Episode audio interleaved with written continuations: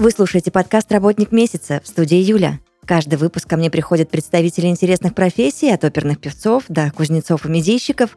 Вместе мы разбираемся, за что на самом деле люди любят свою работу. Этот подкаст мы делаем в студии подкастов Red Barn.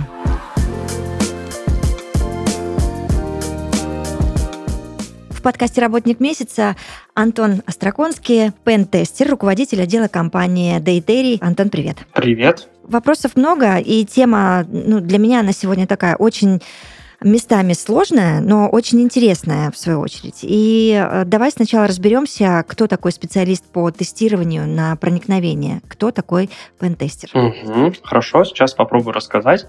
А, Само слово вообще пентестер, оно происходит от э, двух английских слов э, penetration и tester.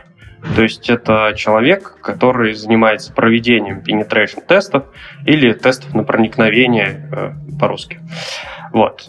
И тут, наверное, стоит рассказать, в чем заключается суть такого тестирования на проникновение. Да, конечно. Это такая работа, при которой моделируются действия злоумышленника для того, чтобы выявить уязвимости, то есть э, какие-либо слабые места в системах, и рассказать разработчикам этих систем о том, какие э, были найдены уязвимости и о том, как их вообще можно исправить. И под- тут э, стоит оговориться, что под злоумышленником мы имеем в виду какого-то хакера, который хочет украсть данные пользователей или как-то навредить компании. Объектом тестирования, то есть тем, что эм, можно тестировать, может быть все что угодно. Там веб-приложение, например, э, тоже интернет-банк, э, мобильное приложение, какая-то информационная инфраструктура компании в целом, то есть и вся ее сеть. Или же, наоборот, какая-нибудь только отдельная функция конкретного приложения. То есть если резюмировать все, что я сейчас сказал, э, получается, что пентестер делает все то же самое, что и злоумышленник, но с другой целью. То есть его основная, если цель злоумышленника основная навредить, как-то украсть там денежные средства, а, нарушить работу сервисов, изменить какие-то данные, например, там, накинуть себе бонусных баллов или дополнительных э, денег на счет, то основная цель э, пентестера — выявить максимальное количество уязвимостей, продемонстрировать э, заказчику, какой ущерб может быть нанесен компании в результате таких действий. И э, самое главное, предоставить рекомендации по тому, как эти уязвимости исправить. То есть помочь э, клиенту, заказчику что-то с этими уязвимостями сделать. Мгм. Ну, то есть, в свою очередь, он как может объяснить, что нужно исправить, так же и может, в принципе, исправить самостоятельно, правильно? А, да, в принципе, может, но обычно а, предоставляются рекомендации и оказывается какая-то помощь. То есть, например, разработчик может спросить, вот а, что мне тут делать? И мы говорим, вот здесь нужно добавить там такую-то строчку или добавить такой-то заголовок, или здесь вот лучше переписать. Э, То есть мы собственноручно не переписываем, потому что все же это работа разработчика, ну и у нас таких обычно нет э, привилегий э, и доступов, чтобы э, менять какой-то код другой компании. Мгм. А ты можешь мне объяснить, где и как долго учиться этой профессии? На самом деле всегда по-разному. У нас в команде есть ребята, которые сейчас учатся по-прежнему или уже закончили профильные вузы по специальности информационная безопасность.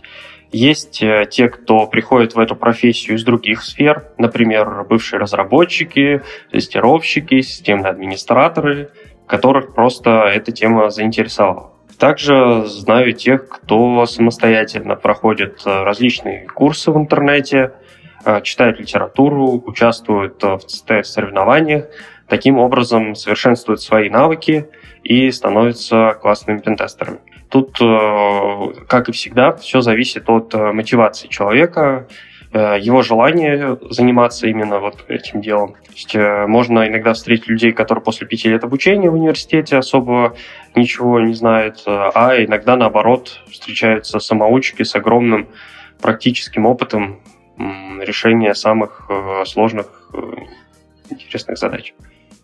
А ты можешь мне тогда рассказать, как э, стать хорошим специалистом по тестированию на проникновение? Здесь, наверное, уже такой, знаешь, более обширная история. Вот про образование ты рассказал, а как нарабатывать этот опыт, как получать квалификацию, как расти в профессии. Нужно ли участвовать в каких-то соревнованиях, в CTF, получать там сертификаты? Вот об этом расскажи. Ну, начну с того, что вот это направление, именно тестирование проникновения, оно сейчас стало очень популярным. Ну и в целом сама информационная безопасность сейчас очень популярна и актуальна. А, и поэтому во многих университетах появились специальности, связанные вот с этой областью, с информационной безопасностью. Также появилось много курсов на разных площадках в интернете, среди которых там есть и полезные, есть, наоборот, не очень полезные. Есть бесплатные, есть платные, то есть э, различные курсы на любой вкус. А, появилось много книг по этой теме и проходит э, множество CTF-соревнований. Тут, наверное, я поясню, э, что такое степ, потому что я уже вроде про это говорил, но не рассказал, что это такое. На всякий случай э, уточню. Стеф э, это такие соревнования, в которых участвуют хакеры, и для них организаторы придумывают задания. Обычно это какие-то приложения или серверы со специально заложенными в них уязвимостями. А хакеры, в свою очередь, участники вот этого мероприятия пытаются эти задания выполнить, то есть эти серверы взломать. Почему вообще такое название CTF? А, потому что это аббревиатура от э, английских слов capture the flag, то есть захват флага. Флагом обычно является какая-то строчка, например, которая хранится в текстовом файле на уязвимом сервере. А, взломав и получив, э, взломав вот этот сервер и получив доступ к файлу, участник может э, прочитать эту строку и передать ее организаторам. Сказать, что вот э, я взломал, получил вот эту строчку уникальную, и это является подтверждением выполнения задания, и за вот э, этот флаг, так называемый, участник получает очки. И сейчас вернусь к ответу на вопрос про то, как стать пентестером. Тут, на самом деле, очень много зависит и от того, какая конкретная область интересна тому, кто хочет им стать, потому что сама информационная безопасность это довольно большая сфера, где есть там безопасность веб-приложений, мобильных приложений, сетевая безопасность, э, социальная инженерия, безопасность различных железок, там, микроконтроллеров, процессоров и так далее. И определившись тем, какая сфера интересна, э, я бы рекомендовал начать с материалов, которые там доступны в сети. Например, если это безопасность веб-приложения, то начать стоит э, с основ работы в веба, устройства веб-приложений, так как невозможно качественно э, начать заниматься безопасностью веб-приложений, не понимая того, как они сами по себе работают. А, и тут добавлю, что вот к выбору курсов, которых сейчас э, стало довольно много, нужно тоже подходить довольно аккуратно, так как в последнее время их много, и многие из них не особо полезны. Вот, там можно читать э, различные отзывы в интернете. Очень много создано и на форумах, там на Reddit, тредов про то, как, э, что нужно изучить, э, с чего начать и какие там книги, какие курсы и так далее. Можешь мне рассказать, как ты пришел вообще в эту профессию? Почему ты сделал такой выбор? На самом деле, в моем случае все довольно прозаично. После школы я решил, просто решил почему-то внутри себя то, что пойду на информационную безопасность, стала интересна вот эта сфера, поступил в университет в Санкт-Петербурге на специально защищенные системы связи. Тогда само это направление пентеста было, на мой взгляд, не так популярно, как сейчас. То есть э, не так много было пентестеров, Э, и на пятом курсе, получается, уже под конец обучения, я устроился стажером в компании Дейтерий, в которой до сих пор работаю, но сейчас уже руковожу отделом, который занимается проведением тестов на проникновение. И не пожалел? Нет, ни в коем случае. Хорошо, расскажи мне, из чего складывается твой рабочий день? Нормированный ли он?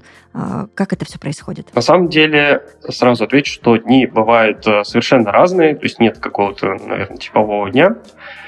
А, рассмотрю несколько сценариев, как может проходить рабочий день. Самый, наверное, частый сценарий – это когда к нам приходит клиент, ну, приходит э, там, на электронную почту или еще каким-то каналом э, связи и просит проверить безопасность его нового там, веб-приложения.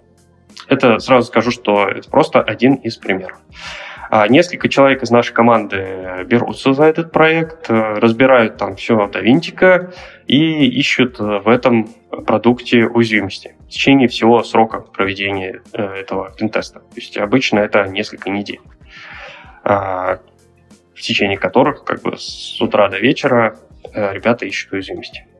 Ближе к концу проекта начинается подготовка отчета, где мы описываем э, все выявленные уязвимости, пишем рекомендации по их устранению, то есть помогаем сотрудникам компании клиента исправить эти уязвимости.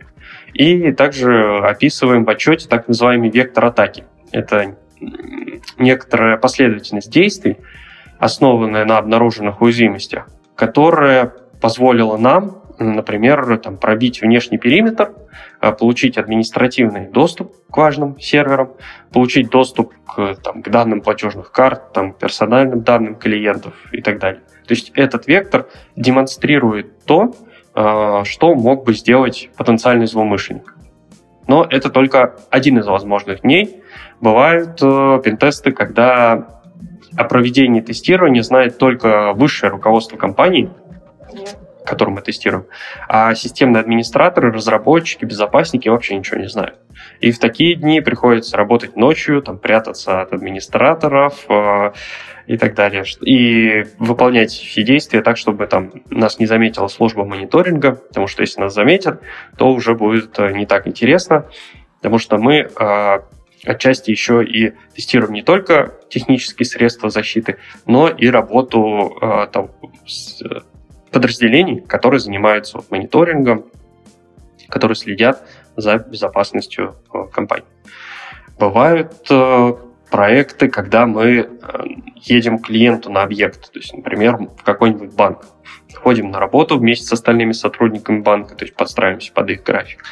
Можем там проводить атаки социальной инженерии, общаться с работникам и выведывать какие-то там тайны, разбрасывать флешки с зловредами, общаться, ну, опять же, общаться, да, с работниками, искать пароли, приклеенные на мониторы, ну и, и так далее. А бывают моменты, когда мы, например, всей командой готовимся к проведению там, конференции или нашего воркшопа, и днями, ночами придумываем задания, сами поднимаем инфраструктуру под это дело и готовим все необходимое для проведения мероприятия. То есть дни бывают совершенно разные, и это мне в нашей работе и нравится. Что похожих дней бывают, конечно, похожие дни, но их мало. Я надеюсь, что вы пишете э, своим соискателям на какую-то работу, что точно максимально и стопроцентно обеспечите приключения и квесты, да? Да, обязательно. Рассказываем на собеседовании. Понятно. Так, а, а ты уже несколько раз в нашей беседе упомянул словосочетание «социальная инженерия». Объясни, пожалуйста, что это такое, чтобы наши слушатели, я в том числе, вообще поняли, угу. что к чему. А, социальная инженерия в контексте вот, нашей работы, ну и вообще в целом информационной безопасности, это набор э, техник, которые позволяют манипулировать людьми для совершения каких-то определенных действий. Приведу самый простой пример. А, злоумышленник хочет взломать компанию, и ему необходимо получить доступ во внутреннюю сеть, где хранятся там, и обрабатываются какие-то данные пользователя. Там, карточные данные, опять же, персональные данные и так далее. Чтобы этой цели добиться, он, к примеру, создает документ в Word, Microsoft Word, содержащий макрос. Макрос — это код, который будет исполнен при открытии документа. Обычно там используется для подсчета каких-то данных в таблицах и так далее. И злоумышленник записывает в макрос команды, которые он хочет выполнить. Например, организовать там удаленное подключение к своему серверу. После этого он оформляет э, документ как резюме, э, пишет там э, Петров резюме, прикладывает фотографию, описывает опыт какой-то и отправляет на почту там hrsobakabank.ru с красивым сопроводительным письмом ничего не подозревающий работник отдела подбора персонала открывает документ, и код, который злоумышленник э, туда записал, выполняется. И теперь, э, даже если там документ будет закрыт, у злоумышленника уже есть доступ к компьютеру этого работника, а может быть уже и к нескольким другим.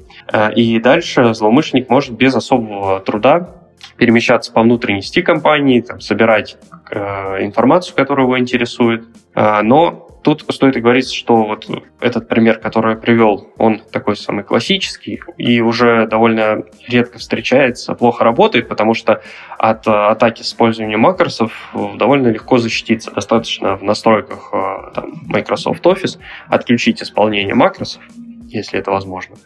И все. Ну и плюс антивирусы очень сильно реагируют на вот, различные макросы, приложенные к документам. Поэтому приведу еще пример. То есть бывает еще вредоносы, Давай. которые эксплуатируют уязвимости каких-либо программ. То есть представьте, что у вас есть какая-нибудь там читалка файлов в формате PDF, которую вы спокойно открываете, туда закачиваете книгу, которую вы загрузили, и проходит какое-то время, и бум, на вашем рабочем столе требования о выкупе, все файлы зашифрованы и так далее. А что же тут случилось? В читалке, например, была уязвимость, то есть какие-то данные неправильно обрабатывались, и специальный код, встроенный в скачанный PDF-файл, он выполнился. Именно поэтому очень важно своевременно обновлять программное обеспечение, потому что тут постоянно идет битва хакеров и разработчиков. То есть хакеры э, и не только хакеры, еще и исследователи информационной безопасности, они постоянно ищут уязвимости в различных системах. Только хакеры это делают для того, чтобы получить какую-то выгоду, а исследователи для того, чтобы сделать мир лучше, безопаснее, рассказать разработчикам о том, что вот такая есть уязвимость, закройте ее, пожалуйста, чтобы злоумышленники ей не воспользовались. И вот, вот как страшно жить, Антон. Да, есть на самом деле такое, да. Ну хорошо, что вы хотя бы объясняете нам сейчас, что вообще нужно делать и э, как не, не, не попасть в такую неприятную ситуацию. Да, э, можно будет э, потом чуть дальше в подкасте поговорить как раз о том, что можно сделать, чтобы себя обезопасить, ну, как-то минимизировать риск. Думаю, слушателям будет полезно. Конечно. Угу. Вот тот пример, который я рассказал про социальную инженерию, да, это все самые такие простые базовые примеры из книжек.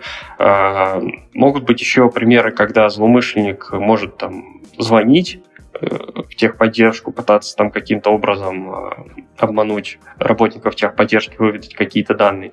Могут быть примеры, когда злоумышленник э, пытается там выслеживает работника, подходит к нему в баре, начинает разговаривать с ним и тоже выведывает какие-то вещи секретные.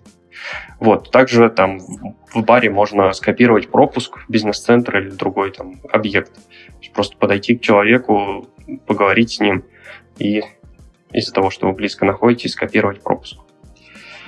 А, вот. И получается, что все те же техники используют и специалисты по тестированию проникновения – когда заказчик хочет проверить в том числе и осведомленность работников в вопросах информационной безопасности.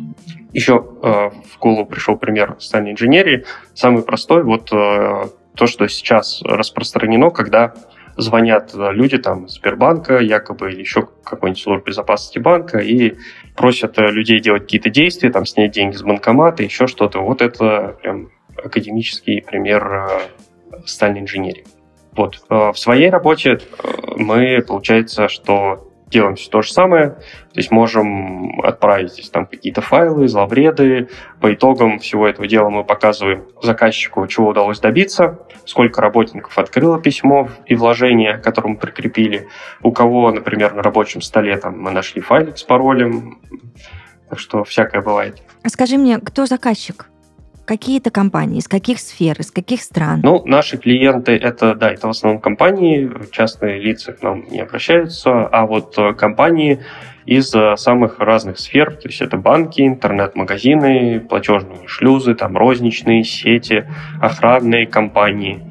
Э, на самом деле почти любая компания может обратиться за такой услугой. И география клиентов наших тоже довольно обширна, несмотря на то, что большинство э, наших клиентов из России, есть очень много клиентов из других стран, Европы, США, Великобритании, стран СНГ и другие. Тут э, есть интересный момент. В последнее время многие регуляторы, там, например, Банк России, центральный, требует от банков и платежных сервисов регулярное прохождение тестирования на проникновение, то есть каждый банк обязан его выполнять. И среди наших клиентов есть те компании, которые пришли к нам сами, так сказать, добровольно, а есть те, кто пришел после требования регулятора, а многие начинают с того, что приходят с требованиями регулятора, потом уже понимают полезность этой активности и в дальнейшем сами заказывают регулярные пентесты, чтобы вовремя узнавать об имеющихся у них каких-то проблемах безопасности. Ну, тут, в принципе, ты уже ответила на мой следующий вопрос, зачем компаниям проходить тестирование. А давай мы, знаешь, еще вот в чем разберемся. А что такое баг баунти? Ну, чтобы ты понимал, для меня это просто жук, шоколадка и остров. Баг баунти — это такая штука, то есть такая программа, которую предлагают совершенно разные компании из разных сфер, которые позволяют Э, исследователям в области информационной безопасности получать вознаграждение за найденную уязвимость. Э, вознаграждение может быть самое разное. Это может быть репутация, там какие-то благодарности на сайте клиента, может быть деньги, может быть какой-то мерч, там, толстовки, футболки и прочее. И получается так, что любой человек, увлекающийся информационной безопасностью, может найти уязвимость, например, в Google там, или Яндекс, сообщить о ней разработчикам и получить вознаграждение за найденную уязвимость. А тут стоит сказать, что э, информацию об уязвимости, которую найдет э, исследователь, э, нельзя где-либо публиковать до того момента, как разработчики не исправят ее. Потому что в противном случае этой уязвимостью смогут воспользоваться злоумышленники и будет нанесен ну, Логично. вред. Да. И вот такое правило называется Responsible Disclosure или ответственное разглашение информации об уязвимостях. Вот. Э, по поводу бакбаунти еще скажу, то, что сейчас на рынке есть несколько крупных бакбаунти платформ, где компания может э, зарегистрироваться, то есть они приходят на эту платформу, говорят, мы хотим открыть бакбаунти, платят там какие-то деньги, и они появляются на этой платформе, а исследователи заходят на эту платформу, видят список компаний, видят сервисы, в которых можно искать уязвимости, могут выбрать там наиболее интересный для себя проект какой-то. Может быть, они выбирают там по тому, какими сервисами они сами пользуются, э, или по тому, какой там размер выплат э, у того или иного э, сервиса, у той или иной компании. То есть, например, за уязвимость, позволяющую исследователю удаленно исполнить свой код на сервере компании, можно получить несколько тысяч долларов. То есть это довольно большие выплаты могут быть за серьезную уязвимость. Ну, это такая больше история для фрилансеров, да? Или я что-то неправильно понимаю? А, да, это получается такой фриланс, но при этом э, в основном люди, которые этим занимаются, у них есть основная работа, и у них э, там, в свободное время они заходят на бакбаунти платформу и там ищут уязвимости. То есть это как хобби, как занятие для свободного времени – просто интересное такое занятие, которое еще и может принести деньги, еще какие-то полезные вещи, ну и угу. сделать э, мир лучше, безопаснее. Давай поговорим э, о компании Дейтерии, чем вообще целом она занимается, потому что я так подозреваю, что вы не только проводите тестирование на проникновение. Да, мы не только проводим тестирование на проникновение, наша компания занимается еще и другими интересными вещами. Например, у нас есть отдел аудита и консультирования, работники которого 24 на 7 там, общаются с нашими клиентами, помогают им сделать их сервисы безопаснее, помогают настроить серверы, построить там, процесс разработки, проводят обучение работников компании, помогают э, прийти в соответствие требованиям стандартов и каких-то там положений. Например, положений Банка России или там, стандарта PCI DSS. Это такой международный стандарт безопасности данных э, индустрии платежных карт. То есть э, они оценивают текущее состояние дел в компании, проводят интервью с работниками, погружаются во все процессы, которые вот есть в компании сейчас, составляют перечень рекомендаций, то есть того, что нужно улучшить, э, помогают это улучшить, то есть выполнить эти рекомендации, разрабатывать там необходимые документы, которые нужны компании, и помогают пройти итоговую сертификацию, например. Ну или просто, если не требуется никакая сертификация, просто помогают э, компании стать э, безопаснее. То есть э, получается, что с точки зрения пентестеров мы пытаемся взломать эту компанию, то есть найти уязвимости через, со стороны злоумышленника, а наши аудиторы, они ищут проблемы безопасности изнутри компании, общаясь с работниками, изучая их процессы прямо изнутри. Кроме этого, мы еще проводим обучение, тренинги, воркшопы, там, конференции в разных уголках России. В прошлом году мы провели воркшоп по практической информационной безопасности на Урале там, и в Сочи, а также провели нашу онлайн-конференцию по безопасности платежей. Также наши специалисты регулярно там пишут статьи в блоге на Хабре, ведут телеграм-канал, э, выступают на конференциях по информационной безопасности. А конференции по хакингу бывают? Да, бывают, и в последнее время их количество только растет. То есть, э, их сейчас становится все больше и больше и в России, и по всему миру.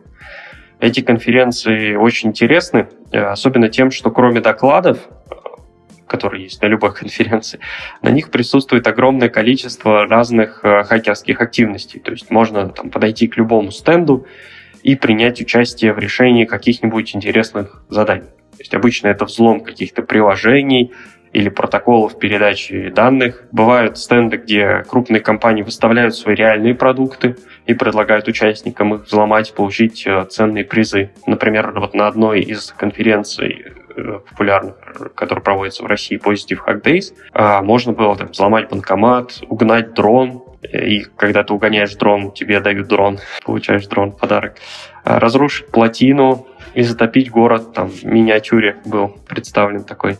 А, как-то раз на одной из конференций в Амстердаме мы с коллегой тоже взламывали там какой-то беспроводной протокол передачи данных. То есть два дня не вылезая, э, сидели и решали эти задания. В конечном итоге получили приз в виде полезного устройства для анализа безопасности радиопротоколов. Из самых э, известных конференций по хакингу в России вот можно назвать Zero Nights, Off Zone, Positive Hack Days. Это вот конференции, где ежегодно собираются тысячи исследователей информационной безопасности, не только из России, там, но и из других стран. А если говорить про мир в целом, то я бы отметил DevCon. Это крупнейшая, наверное, конференция по хакингу, которая вообще дала начало всей вот этой тематики. Все конференции, мне кажется, они уже потом пошли от DevCon. А, эта конференция проводится в Лас-Вегасе. Четыре дня, 24 а, на 7 там что-то происходит. Там доклады, взломы, какие-то дискотеки и прочие активности. Мы там даже однажды бывали, и впечатления остались очень надолго. Много интересных знакомств, знаний. Очень много полезного оттуда выносишь для себя.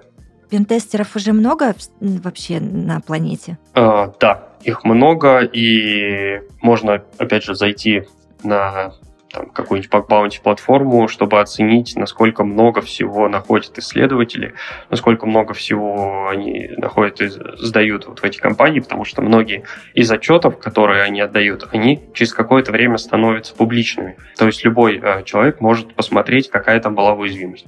Вот. И количество их только растет. Сейчас это очень популярное направление, потому что сейчас уже у каждой компании есть там сайт, есть мобильное приложение, там еще что-то. В связи с этим количество людей, которые требуются для того, чтобы оценивать безопасность этих сервисов, оно растет. Вот, и количество самих специалистов тоже. Слушай, ну, насколько я понимаю, и вот смотрю, да, как стремительно все развивается вокруг нас, а работы хватит всем. Да, сейчас работы хватает всем, и с тем, как это все будет развиваться, думаю, что еще надолго хватит. Мы с тобой, знаешь, куда подобрались? Э, к тому самому вопросу, который договорились обсудить чуть ранее. А как же все-таки защитить себя от хакеров? Да, это важный вопрос. А, тут, наверное, можно дать несколько советов. Советы довольно простые, но они действительно могут помочь как-то минимизировать э, риски э, взлома там, и других неприятных вещей. А, самое первое, наверное, с чего бы я начал, это не использовать плохие пароли. То есть это могут быть там, простые пароли, такие как 1, 2, 3, 4, 5. Или пароли, которые... Наши любимые. Пароли, которые связаны с именем, там, годом рождения, там, Вася 85, еще что-нибудь. А, и также не использовать пароли, которые вы уже где-то использовали в другом месте. Это важно, потому что у вас может быть супер сильный пароль, там длинный, со спецсимволами, цифрами и так далее, но э, если вы его используете на нескольких сервисах, и если один из таких сервисов был скомпрометирован, то злоумышленники могли уже добраться до паролей и смогут э, скомпрометировать и другие сервисы, где вы используете тот же самый пароль. Есть неплохой сервис uh, haveibeenpwned.com, в котором uh, вы можете ввести там, адрес электронной почты, и он сообщит вам, был ли такой адрес uh, зафиксирован в каких-либо утечках. Что если был зафиксирован, то лучше поменять пароли везде, где этот адрес электронной почты используется. Еще помогает тут использовать двухфакторную аутентификацию, где это возможно. То есть это тот код, который вы обычно вводите из смс-сообщений э, для входа в интернет-банк, еще куда-то. Э, но единственное, я бы не рекомендовал использовать смс-сообщения, где это возможно, потому что тут же злоумышленник, если он хочет взломать именно вас, он может создать дубликат сим-карты и получать все те же коды, что и вы. Поэтому тут рекомендуется использовать какие-то приложения, которые создают одноразовые коды, такие как, например, там, Google аутентификатор. Он генерирует mm-hmm. коды, вы вводите их в интернет-банк, еще куда-то, и получаете доступ. А потом еще бы я порекомендовал использовать специальные приложения для хранения паролей. То есть, э, если у вас сложные пароли, их много, понятное дело, что все пароли не запомнишь. А, ну, это невозможно, правда. Это иногда, знаешь, аж прям глаз дергается когда ты думаешь, что тебе вот еще вот эту лишнюю какую-то информацию нужно хранить и более того помнить. Да, э, есть такая проблема, и именно поэтому стоит использовать приложение для хранения паролей, чтобы не записывать это на бумажку, блокнот куда-то или просто там, на телефон. А, плюс тут еще рекомендуют использовать не сложные пароли в плане а, там какой-то пароль состоящий из случайного, случайно набранных символов, а использовать парольные фразы. То есть это может быть фраза, состоящая из четырех случайных слов. А, и эта фраза может быть длинной и очень сложной для перебора, то есть ее никогда никто не переберет, ну, в ближайшее время. А, но ее легко запомнить, потому что эти слова там вам могут быть близки. А, ее будет запомнить гораздо легче, чем случайно набранную последовательность символов там, с восклицательными знаками, цифрами и так далее. Ну, так, с паролями, получается, закончили. Еще порекомендовал бы не переводить, mm-hmm. естественно, никому там деньги, не говорить никому коды из СМС, э, не открывать какие-то подозрительные сайты, тем более не вводить туда свои учетные данные, не устанавливать подозрительное программное обеспечение на компьютер. А если вы подозреваете, что с этим программным обеспечением что-то не так, но его вот прям нужно запустить, то можно использовать там свой антивирус, который установлен на компьютере, или там сервис Virus Total, это сервис э, в онлайне, там есть сайт VirusTotal, куда вы можете загрузить подозрительный файл, и он сразу натравит на него несколько антивирусов и сообщит, обнаружили ли вот эти антивирусы в этом файле что-нибудь подозрительное. Еще не устанавливать подозрительные приложения из магазинов, приложений на мобильных устройствах, своевременно обновлять операционную систему, э, операционную систему как на компьютере, так и на мобильных устройствах. Вот, наверное, это все основные рекомендации, которые я бы хотел дать. Антон, я не могу не задать тебе самый глупый вопрос в, нашей, в нашем разговоре, но мне очень интересно, могут ли хакеры подключиться к камере, камере и микрофону ноута, как это показывают всегда в кино? Да, это хороший вопрос. Э, на самом деле хакеры могут сделать практически все, что угодно. Э, подключение к камере и микрофону ноутбука уже давно не является там чем-то фантастическим из фильмов. И даже в ходе наших пентестов мы подключались к камере ноутбука одного из сотрудников, записывали нажатие клавиш на его клавиатуре, чтобы узнать пароль, который он вводит. То есть э, все эти техники действительно используются. Более того, они уже автоматизированы, то есть э, не нужно быть каким-то гением, чтобы их использовать. Они можно найти в интернете, как это можно делать, но не стоит это делать э, не в рамках э, какой-то легитимной деятельности, то есть тестирование проникновения, например, не стоит это использовать против э, людей с целью получения какой-то выгоды. Вообще, когда оказываешься в цифровом мире, становится немного страшно, потому что вот у вас есть новенький iPhone, например, и ничего там, кажется, не может с ним случиться. Но достаточно одного специально подготовленного сообщения в iMessage, и все, телефон заражен. Звучит как шутка или сюжет э, фантастического фильма э, про шпионов, но на самом деле это не так. И совсем недавно была серия таких атак на известных журналистов и политиков разных стран. Я говорю про зловред Пегасус, когда различным высокопоставленным людям, журналистам приходили смс ну, в iMessage. И если человек нажимал на ссылку, то зловред выполнял свой код, и у злоумышленников был доступ к мобильному телефону жертвы. А, но то есть полностью защититься не получится, но следование вот правилам, которые я чуть выше озвучил, поможет э, риск такого взлома уменьшить. Потому что, например, обновление uh-huh. iOS, то есть iPhone, оно спасает вот от этого зловреда. А если кто-то не обновился, то он по-прежнему, получается, уязвим к нему. И может быть атакован. Так, давай больше не будем о грустном. Ты расскажешь мне про свой самый интересный кейс в работе. Я понимаю, что у тебя впереди их еще миллиард, но тем не менее, может быть, я уверена, уже случилось э, в твоей профессиональной деятельности что-то эдакое, когда ты подумал, вау, вот это да. А, на самом деле, вот за много лет работы таких кейсов было очень много. Выбирать, э, ну, выбрать один самый интересный я не смогу, но рассказал бы про несколько, если это возможно. Да, возможно, конечно. Так, а, ну, первый кейс, который приходит э, на ум, э, был у нас а, клиент, а, банк, опять же, и работник службы информационной безопасности банка поставил перед нами конечную цель получить скриншот э, с рабочего стола с компьютера председателя правления банка. И кроме названия банка у нас ничего не было.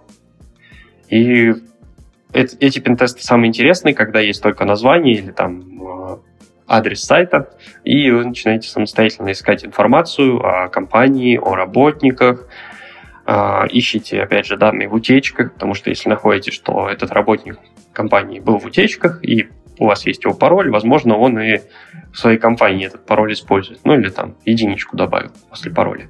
А, но в ходе пентеста мы обнаружили на сайте э, формочку для загрузки файла, через которую мы загрузили исполняемый файл, то есть файл, который содержал код, который исполнялся на стороне сервера. И через эту уязвимость э, был получен доступ во внутреннюю сеть банка.